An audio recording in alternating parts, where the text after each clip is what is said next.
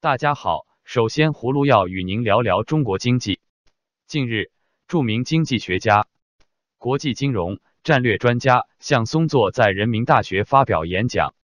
他指出，两千零一十八中国经济有三个严重误判，分别是经济下行、中美贸易战和民营企业遭受重创。他认为中国经济面临五个问题，他们是：一、中国经济下行是长期的；二、金融风险加剧；三、股市下跌；四、金融业脱实向虚。脱实向虚，这是前任央行行长周小川行长讲的。现在我们的金融风险是什么？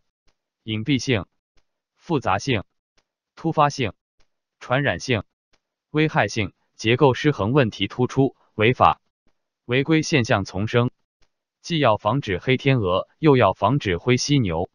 五、短期货币政策不能解决根本问题。向松作认为，中国经济能否转型升级成功，关键是看民营企业的活力，关键是看政策能否激发企业家的创新活力。大家看一看民营企业真正面临的核心问题，不是融资难、融资贵，根本的问题是什么？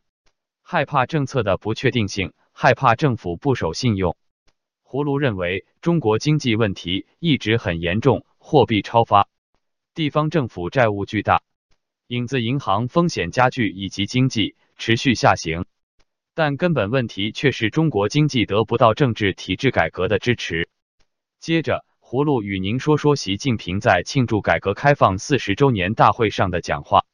民间对习近平在改革开放四十周年大会上的讲话反应平平，多认为他的讲话没有新意。与之形成对照的是，人们对所谓的改革开放越来越没有信心。身在北京的历史学者张立凡，早在十年前关注到“改革已死”的说法，他以邓小平的说法为依据。邓小平说：“如果只搞经济体制改革，不搞政治体制改革，经济体制改革也搞不通。”清华大学教授许章润最近在英国《金融时报》发表文章，认为改革开放终止于习近平上台。习近平主政导致威权政治向集权政治大幅回归，并有向文革回归的趋势。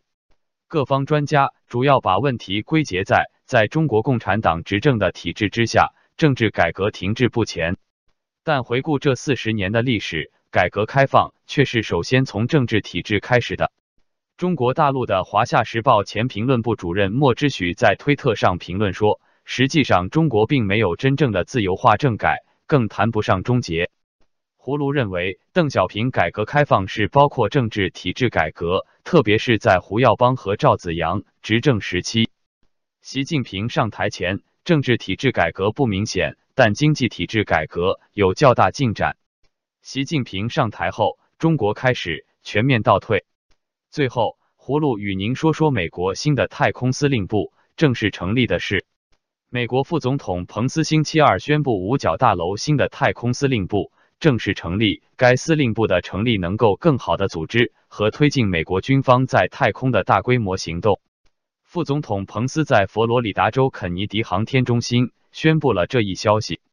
此前不久，美国总统特朗普在白宫签署了授权这支部队的备忘录。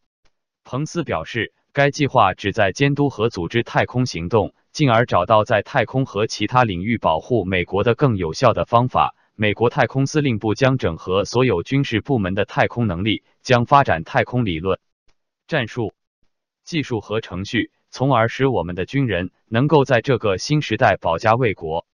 我非常自豪，也很荣幸的在肯尼迪航天中心宣布。美国太空司令部在所有这些伟大的飞行员的共同努力及见证中成立了。美国国家太空安全的新时代从今天开始。人们日益担心中国和俄罗斯在设法干扰、瘫痪或摧毁美国卫星。有媒体报道称，太空司令部是在这种背景下成立的。这一新指令被认为是建立太空部队作为独立武装部队的第一步。但这份备忘录没有透露这个漫长而复杂过程的详细情况。